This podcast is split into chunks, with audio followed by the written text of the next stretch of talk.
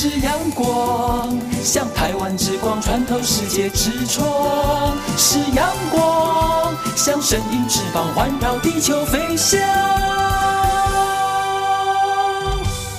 好啊咿咿耶，好啊咿呀啦咿呀喂呀，哦咿呀。乾坤一定不朽功。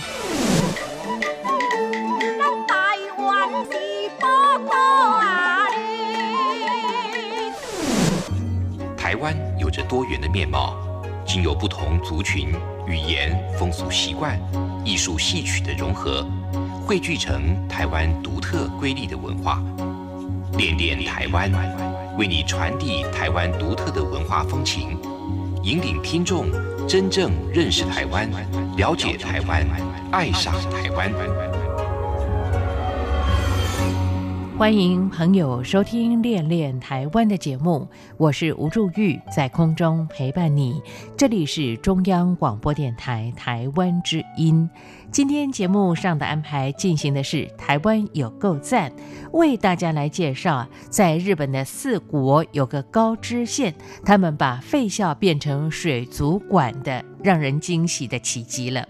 其实说到位在日本四国高知县东部市户市的市户废校水族馆，运用了现在热门的地域创生的概念，把废弃的小学改造成了水族馆。一开幕就受到在当地的媒体的关注。其实这个水族馆没有华丽的大水族箱和表演秀，但保存良好的地区的原貌，更依偎在太平洋边。造访之后，据说当地的民众都有满满的感动呢。其实就地域创生的观点来说，在台湾来讲，我们有很多值得一访的景点，当然也有游客想重游的地方。还有就是台湾有很多废弃的学校或者是闲置的空间，我们是不是也可以这么做呢？在今天的节目里，我们就呃特别跟大家来探讨这个议题了。好的，一段音乐之后进行台湾有够赞，我们就来了解。那么，在日本四国高知县东部的市户市的费孝成水族馆成功的经验，值得我们借鉴的地方。好的，先进段音乐，不要走开，我们马上回来。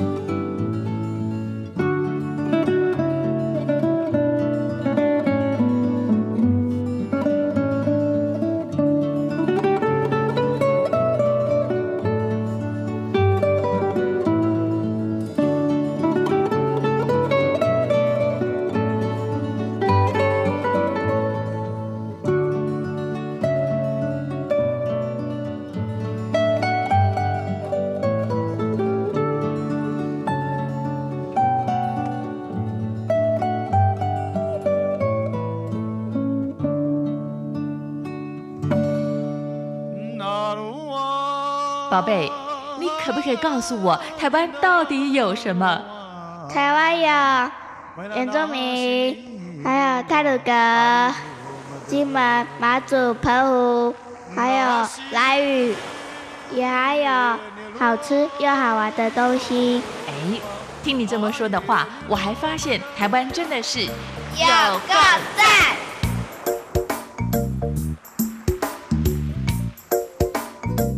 各位听众朋友，大家好，我是黄培华。那今天的部分呢，就是针对四国高知县目前从去年开始有一个嗯，针对废校改造成水族馆的一个设施呢，想要来跟大家分享一下。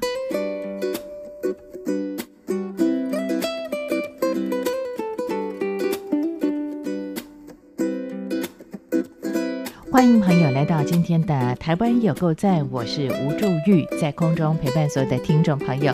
今天非常开心来到了一位新朋友，就是啊，在台湾的纯雅国际的黄培华副理，培华你好，你好，是培华。刚才特别说到了，今天其实跟大家来分享的是日本的高知县他们的一些成功经验哦。我们经常说到他山之石可以攻错，我想这样的一个经验很值得我们来做一些学习。呃，其实这个在日本的高知县的东部市户峡这个地方呢，他们用一个废弃的荒废的空间再利用，成为了一个相当知名的一个景点。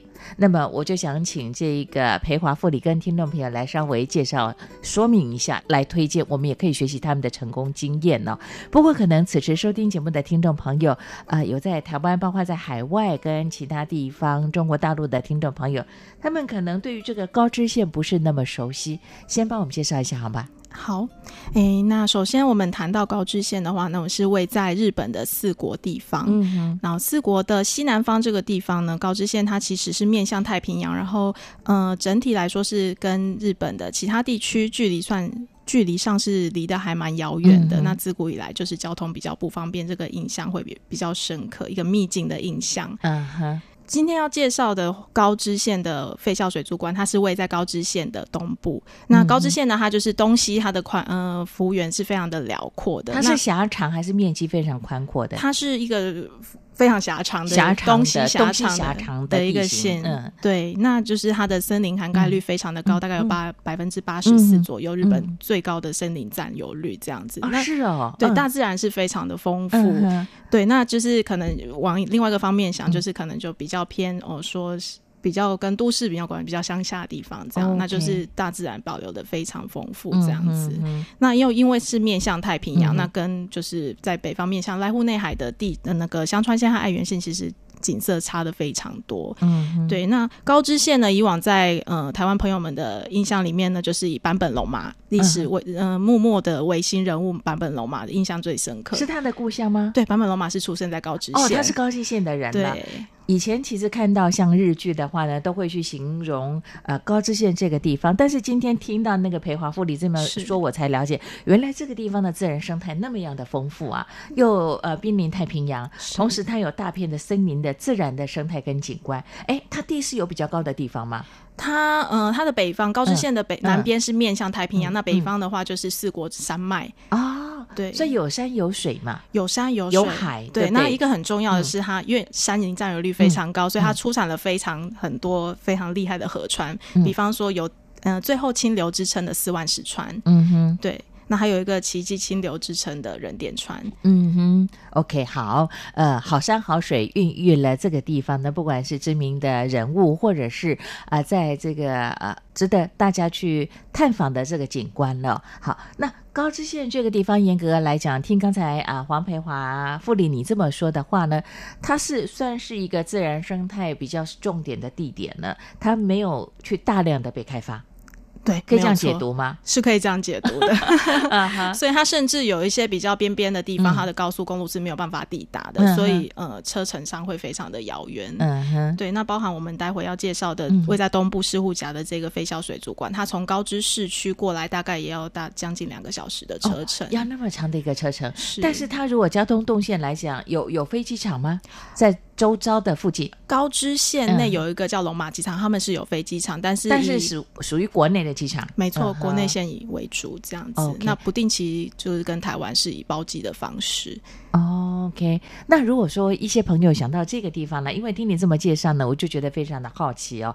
到这个高知县四国的高知县来说的话，通常一般你会建议大家的这个交通运输的动线如何来做规划呢？嗯，因为在四国的部分的话，有直飞台跟台湾直飞的机场，就是位在四国。北方的香川县和那个爱媛县各自有一个高松机场跟松山机场。嗯，那从这两个机场进来之后，我们可以搭乘 JR，就是日本的铁道，就是可以直达高知县。OK，好，JR 的话是非常的方便哦。那今天其实跟大家介绍了高知县它的一些成功的经验呢，也就是废校水族馆的部分哦。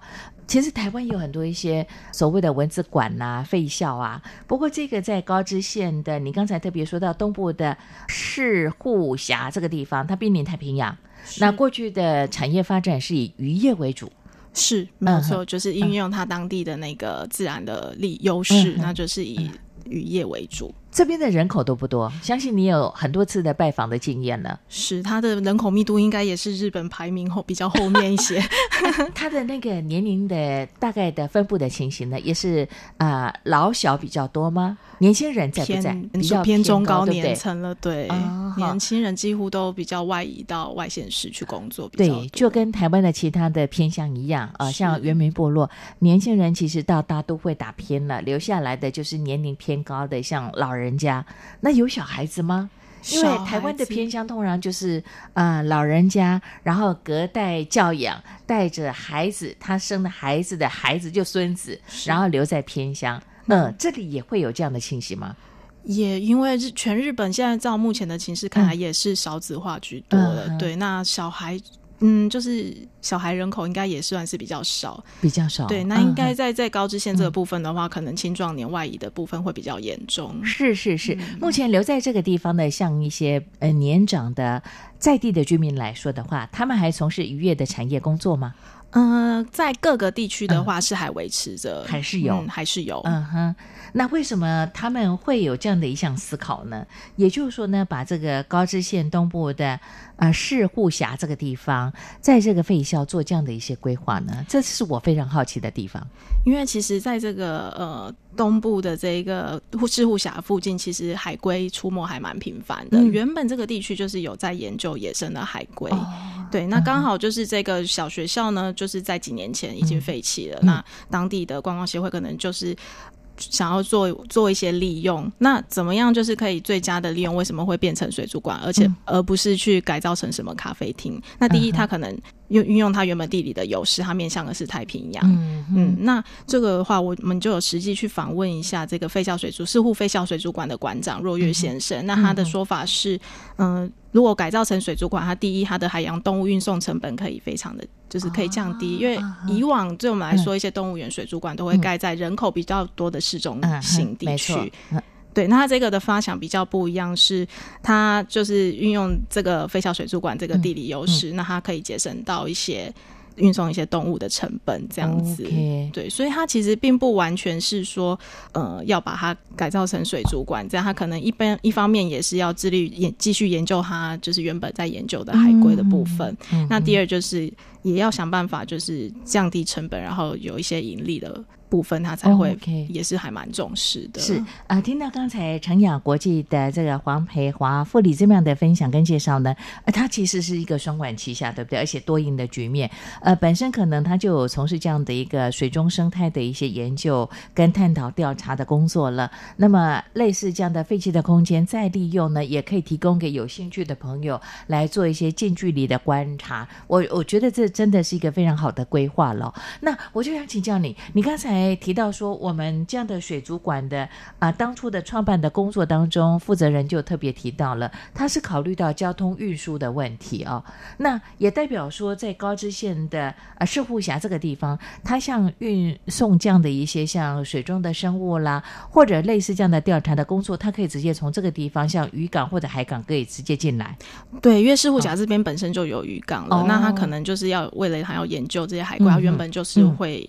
嗯，有捕捞一些动物这样，那海生动物，然后就是就近可以在这边作为一个观赏的之外呢，就还可以做继续做研究，这样双管齐下。嗯哼，那就以这个呃市户峡这个地方成为了水族馆，对不对？而且它是用废弃的学校来做这样的规划，为什么要选这个地点呢？因为取得方便呢，还是成本比较低呢？还是它有它的优势？嗯，其实综合刚刚就是所说的这些地理优势，再加上刚好也是机缘下有这个飞校的出现，然后再加上因为现在日本呃日包括日本的民众还有海外的民众，其实还蛮。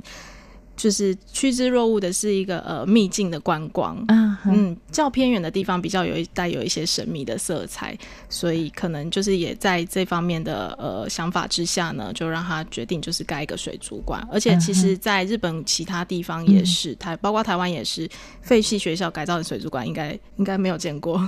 对呀，像我们观察台湾的现象来讲，呃，一一些比较偏远的地方，因为少子化的关系，很多学校，尤其是小型的学校，呃，现在几乎都是就已经是一个停止，那么收取学生的状况之下，呃，再利用，这就是待会儿我们要去观察，也要去探讨的地方了。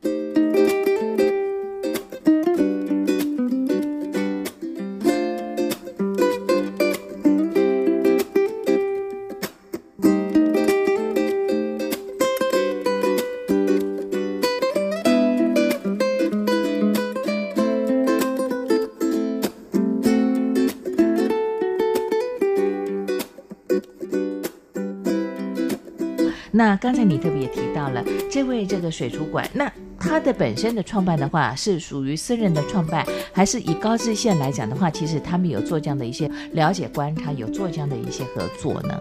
这个的话应该是私人的创办，因为它是水族馆本身算一个设施，嗯，民营的设施这样子，呃。这个学校的话，它本身已经有一些具备的条件，可以让水族馆的在设置上，它是可以减少很多的一些像硬体的设备吗？它其实，嗯，就是馆内的话会引进一些原本的水族箱，那是必要，原本学校里面是没有的。那另外一个就是还蛮充分发挥学校原本的设施，一个他们的那个长二十五米的游泳池。哦，游泳池是 我实际去采访过，是说他那个游泳池里面是放，就是养殖了还蛮多海龟跟小鲨鱼，所以他继续做海龟的研究工作。对，啊，又可以让因为。就是我们一般来说是在水族馆、水族箱里面看到海龟跟那个鲨鱼，那现在是在游泳池里面看到，其实，在视觉上也是觉得还蛮焕然一新的。但是那个海龟不会爬上来吗？倒是没有，它是有一定的 深度，有有。我特别会想到这个问题，哪天崩的或者鲨鱼就跳出来，这个景观是还蛮特别的耶。是真的还蛮特别，我个人是废弃的学校本身就已经具备这样的先天的条件了，是，所以难怪在创立这样的在呃世户峡的这个水族馆，它在成本上硬体的建设部分就有一些先天上的优势了，对不对？而且变成是它的特色了。对，我觉得特就是充分发挥第一个学校没有见过改造成水族馆，这里就已经是非常足够构成一个好像就我们知道全世界好像第一个，对不对？其他地方有这么做吗？其他至少媒体的报道我们并没有看到哦。是，嗯哼，对，我觉得这个创意这个 idea 真的非常非常的好哦。而且你看，你在一个游泳池，然后你可以看到这个鲨鱼跟海龟。光想到那个场景就非常的兴奋了。好，我想这个在高知县的东部啊，石户峡的这个废校改造成水族馆的发想呢，真的是非常有趣啊，而且还还可以同时看到原本校园的景观。是没有错，这个也是非常大的特色之一。那其实就是针对日本游客跟针对外国游客，他有其实有不同的观点。日本游客呢，他就是来到飞校水族馆的时候，他们就有一点仿佛走入他们小时候童年的感觉，他们可能会觉得非常的温馨。那对外国旅客来说，我们可能也是第一次看到实际能看到日本学校里面的校舍的状况，校校舍的风景这样子。那其实就是对国内旅客跟对国外旅客。都会有不同的视觉的享享受，这样子。你逛的过程当中，你觉得像呃那个水族馆来讲的话呢，它的整个场域来说的话呢，你特别强调说呢，哎，在地的民众来说的话，他们会觉得好像回到自己原本就读的学校，对不对？尤其是啊成年的在地居民来说的话，那么在国外的游客来到这个地方来，又觉得新鲜感。呃，一个废弃的学校成为水族馆，这就是一种创举，而且也非常的有意。意义了。您探访采访的过程当中啊，这个校园的景观，哎，它跟在台湾的一些学校的校园景观有差异性嘛？当然，因为所在的位置啦、地理环境是不同的嘛。嗯嗯嗯，它比较有特色的是什么？你观察到的？它其实因为呃是在比较偏远的地方，它其实校校园服园那个服务员是还蛮宽阔的，然后空气也非常好。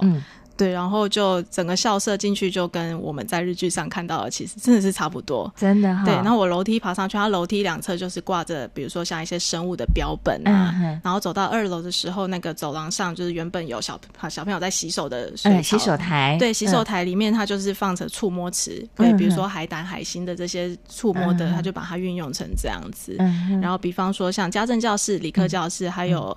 呃，图书室他们就会摆设一些，比如说有毒，嗯，有关水族生物的毒物啊，或者是一些标本啊，运用的非常的彻底。那我看到一个比较印象深刻的是体育课在用的跳箱，嗯哼，跳箱，跳箱，它竟然也。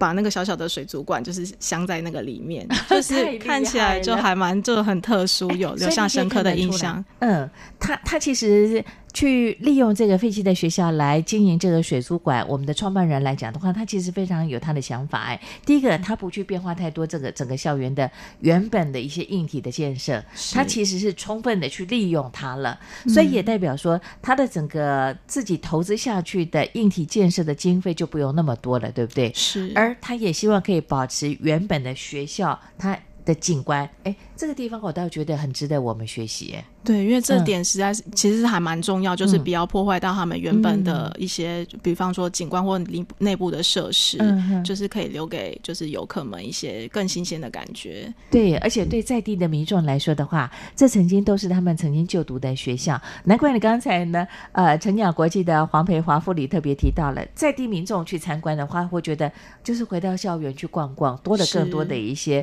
像我们的生态的知识这个部分的，对不对？有这样的景观了。对，好，当地民众的反应，除了有这样的感想之外，会不会一开始会觉得这么远的地方会有人来吗？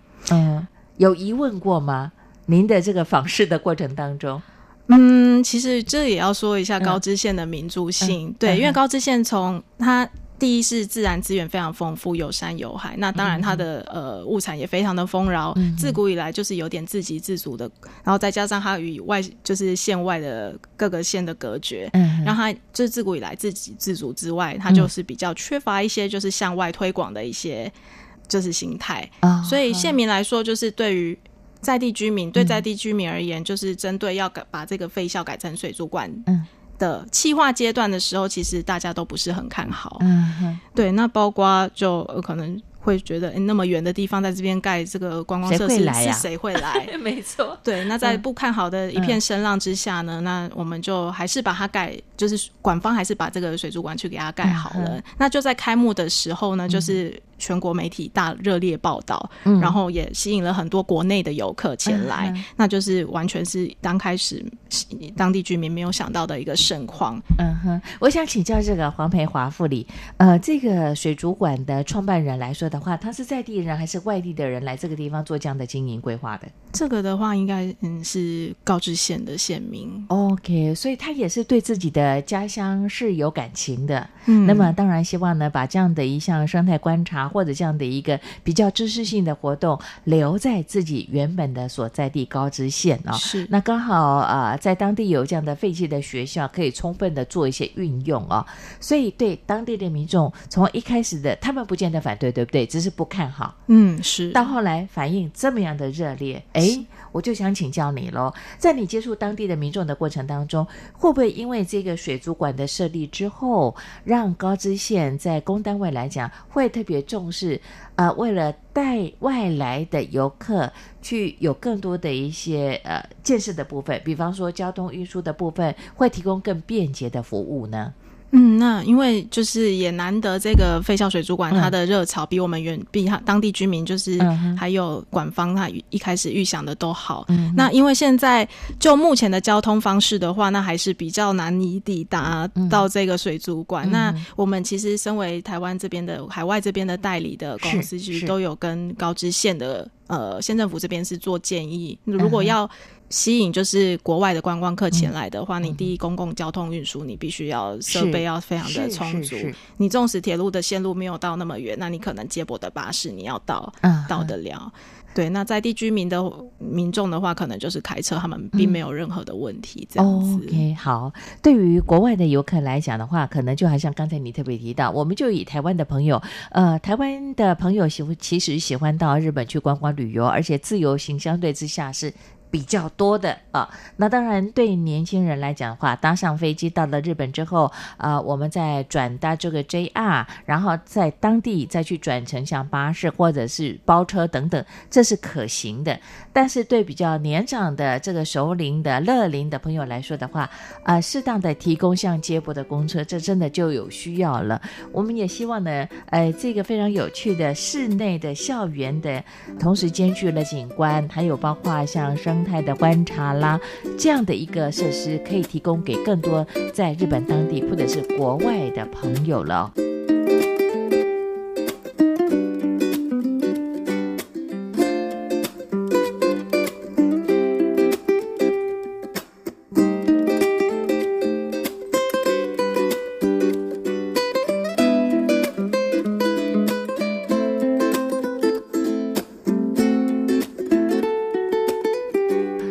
下来，我就想请教成雅国际的黄培华副理。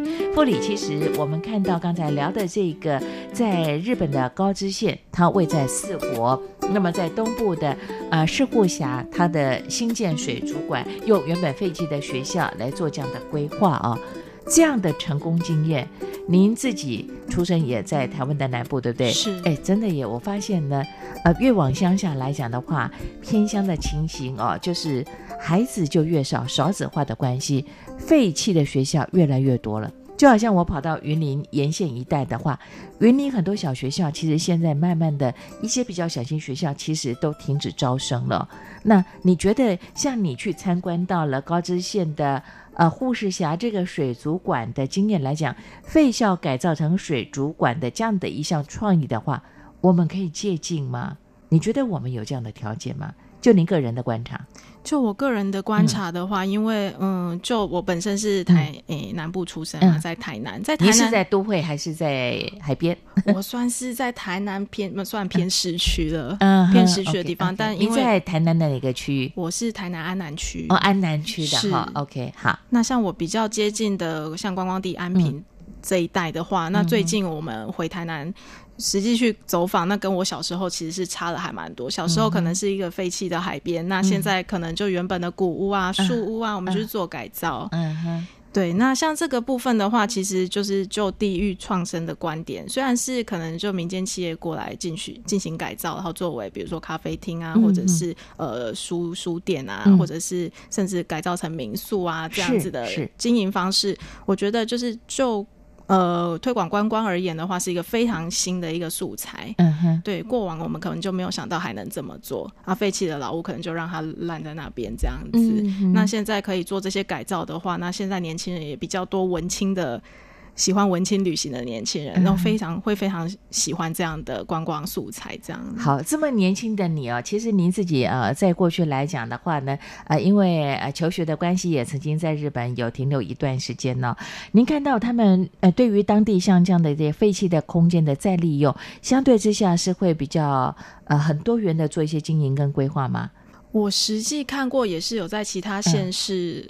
嗯，比如说废弃的岛屿上面原本就呃可能就荒木荒毛荒芜之地，那可能就会盖一些，比如说利用原本的古屋，那去做一些呃改造，然后比如说把它变成艺术艺术设施啊，对，或者是改造成澡堂，日本还蛮多这种传统风格的澡堂这样，嗯，那就就在地民众而言，他可能就高龄化嘛，那可能呃。本身的青壮年越来越外移，那观光客很少，那在当对于当地的生活经济的话，可能就会比较萧条一些。那就是真呃借由这些古屋来改造，就是变成一些观光景点的话，反而是能吸引更多县外的人来观光。是是，对呀。听刚才呢，成雅国际的黄培华副理这么样的分享呢，我们就可以了解了。哎，像台湾有很多的原住民部落，对不对？有的可能是在靠海边的地方，像阿美族在台东啊、花莲一带都有。那么像是呃在高山上的原住民的话呢，其实在当地都会有一些比较小型的学校，在过去孩子多的时候，提供孩子来求学的这样的场域。但现在少子化了以后，学校。很多都停止招生，都关校了。但是废弃在那里成为闲置空间，也没有再利用。哎，我觉得你今天跟大家所推荐介绍的，在日本四国高知县的东部市户峡的这个水族馆废校的再利用，我觉得很值得我们来学习跟借鉴的耶。对，因为其实，在台湾的也比较偏乡的地方，其实嗯，交通不也是。相对的不便，那可能也是会留下很多，比如说少子化，然后导致学校就是濒临于废弃这样子。其实很多条件跟我们四国这地方都还蛮类类似的，对，那就是。四国这边可以成功，那我觉得台湾势必也可以引用借鉴一下这边的做法。嗯嗯，那首先还是我觉得，比如说外呃外移的青壮年要有想要回乡去打，就是把在地再开发共同的经营，对共同经营开发这一个思想是还蛮重要的。对，我觉得很重要的，就说你必须让这些年轻人呃返乡来做服务的话，他必须能够顾饱他的肚子，能顾虑到经济的问题。那么其实像这个我们提到的。日本四国高知县东部啊，射户峡的这个水族馆来说的话，它就创造很多的经济的机会了，对不对？创造就业的机会，我觉得有这个条件，年轻人才会返乡嘛。对，看到这个成功的契机，那可能其他的日本其他的县市也会想办法要跟进。你有看到年轻人回去了吗？就到这个水族馆来服务。嗯，我上次去看，因为是平日，还是算比较少。那还是哦，那当时那个柜台的接待人员的确是一个年轻的男生，就非常年轻，对，好特别的经验，对不对？对，因为我们看到在台湾来讲的话，公单位像各地县市政府也希望年轻返乡，但是如果没有创造他的就业机会，他们为了他们自己的经济问题，那么像啊家庭生活啦、孩子的教育问题也会裹足不前。那我觉得这个高知县啊，这个东部是。护峡的经验呢？呃，从原本的当地的民众呢不看好，到现在被肯定，其实这里头有很多成功的经验，对不对？第一个，我觉得刚才呢，裴华富里特别说到了，它是一个废弃的学校，改变成为水族馆，但是他没有过度去改变它原本的一些硬体的建设。它反而是跟在地的景观做融合，哎，我觉得这一点就是蛮特别的地方了。是没错，嗯哼，这也是我们呃，像废弃的空间再利用，可能我们可以去遵守的地方。它可以减少成本的支出，再来的话呢，也不会有太多的一些破坏，对不对？对。那其实馆长这部分，他们有一点是还蛮，我觉得访谈之下就是还蛮重要的一个呃思想是说。因为我们所谓的地域创生，有时候做太多也只是，比如说自我满足这样子。那如何就是降低成本，有也是要相对的要发挥它的经营效益，这才有办法长久。所以这个。嗯，搬到我们的废校水族馆，它一开始建设为什么要变成水族馆？这个理由，它有一点很重要，就是因为它靠海，它可以节省的掉运输成本，加上它内部又没有过多的改装，所以也减少了减少了装修的成本。嗯哼，对。那在于节省成本的相对一方面，就是会增加它的营收，就是不会有太多的支出这样子。那也是一个长比较就长远方面来看来的一个做法。OK，好。而且废校经营水族馆来说的话呢，我们需要更多的。工作伙伴的加入，年轻人有这样的专业就可以回乡去了哦。好，那么其实也去让当地的老龄化的社会呢带来更多的一些活泼跟啊这个生气。而且我在想，其实当地的居民呃退休的居民来说的话，说不定他们很乐于来当志工做导览解说。哎，这个倒是可以做培训的，对不对？成为台湾的借鉴。我们也透过今天的节目当中特别请到了啊在台湾成雅国际的黄培华副理跟大。大家做一些分享跟推荐。哎，你觉得台湾如果做像废弃空间再利用，像废校来说的话，我们的优势在哪里？培华副理。我们的话，因为相台湾应该就相对日本，日本真的高知县这个地方，其实我们没有办法想象，它是比较偏僻，真的是还蛮偏僻，交通的相对上的不便也是我们难以想象的。对，那台湾的话，那比方说我个人本身故乡的话，如果是台南的话，那有一些景点的，目前的一些比较著名的景点，它其实交通其实都有改善的差不多，都还蛮方便的。那一样都是还是有留着一些呃古屋啊，或者是比较偏老旧的设施。那这个其实它在起跑点上，我们台湾是算是还蛮优势，既然就是它可能就交通不会那么的不方便这样子。OK，我们都经常说呢，我们如果要环岛一周的话，其实一天的时间就可以完成了，对不对？因为台湾真的我们并不大啊，不大，虽然好像感觉上不是一个太大的优点，但相对之下我们有这个优势。我们如果像一些废弃空间啊，设置在台湾各个地方比较偏乡的地方，我们交通到达其实相当的方便。呃，我们可能开车，我们可能像西半部来讲有这个高铁的运输，在当地呢，我们有很多的一些接驳的公车的服务。我们更希望呢，透过今天呃黄培华副理跟大家所做的，在日本四国高知县东部市户峡的这个废校改变为水族馆的成功经验，可以让在台湾更多的在偏乡的朋友来做一些参考。说不定有一天我们跑到这个东部的偏乡上面去，看到，哎，它不是水族馆，它是鸟类观察生态的一个非常好的场域。嗯，像花东一带，其实有很多学校可以做这样的规划，废弃的空间都可以再利用，对不对？没错，这个我觉得是可以利用当地的优势，因为我们台湾也是好山好水。嗯哼，对，年轻人会有兴趣观察这些吗？年轻人自由行去走访这样的一些特殊的景点吗？我觉得现在的观光旅游市场是，我觉得是有可能性的。你会哈？嗯，我本身是有兴趣的。这种深度旅游、生态观察，会是你有兴趣的。是的，好，让我觉得更有信心了。非常谢谢陈雅国际的黄培华副理培华，在今天和大家分享在日本的这个成功的经验，也希望可以成为在台湾的借鉴。谢谢佩华，谢谢各位，期待和你的再相会。谢谢，拜拜，拜拜。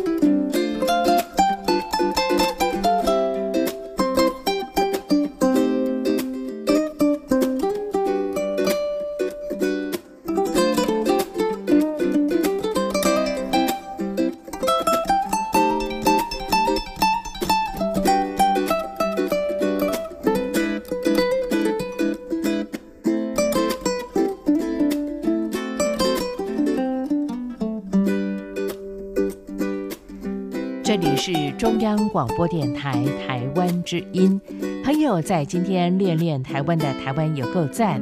我们以这个日本四国高知县东部的市户峡为例，谈到了他们的呃废校再利用成功的经验。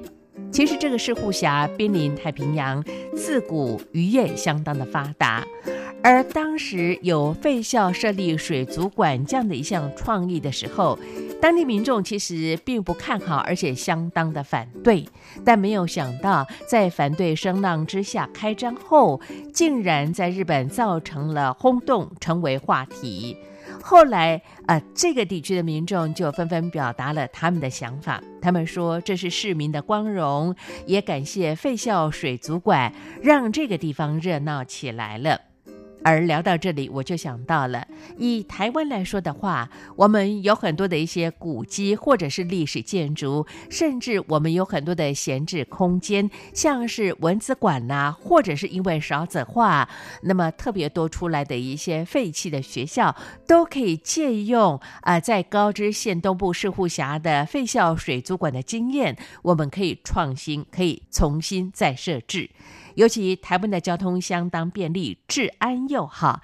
如果有这样的一项的设置跟创新的话，那么相信能够吸引来自各地的朋友前往去观光跟旅游，也带动经济的发展呢。透过今天和大家的推荐跟介绍，我们不妨来思索一下。好的，看看时间，节目又接近尾声了。感谢朋友你的陪伴跟收听。听完节目之后，有任何建议想给我，都可以用 email 方式跟我联络，相当的方便。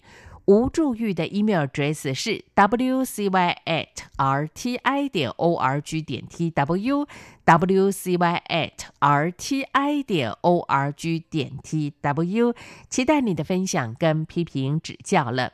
既然今天谈到的这个水族馆有水，来安排一首跟水相关的歌曲。不过我呃去搜索了一下，哎，央广的这个音乐资料库，我发现谈到水的歌曲，客家歌谣最多。好的，我们就来听陈永涛所演唱的《仙仙河水》，一起来欣赏。别忘了下周练练台湾的节目，吴祝玉和你在空中再相会，我们下礼拜空中见。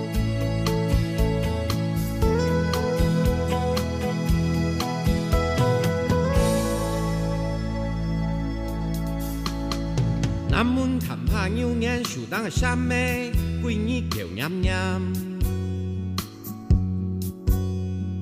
阿山头当一种牛扶莲树下绿木衰。沿条后自然然看到鸡，出马鸡哦。阿山头东边春日头，西边土山头。用个来的莫骨头，头白在四季，头白，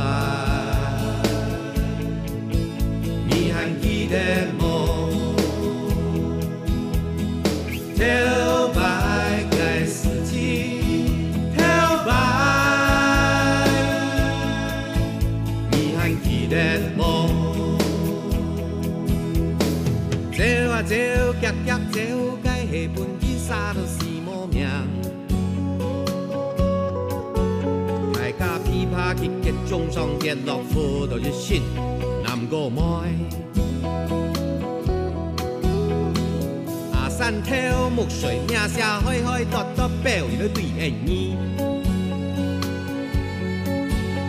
该好子一他下都无盘家，让看到牛骨妹。阿伦，阿山头牛骨大路标来标去标到土山头，该牛骨没落滩土搞水翻起落跳唔回头，阿山头大钱在在开开，笑到弯弯的在国桥牛角。伊树上抹下跳跳，命该你下来搞水的什么耶？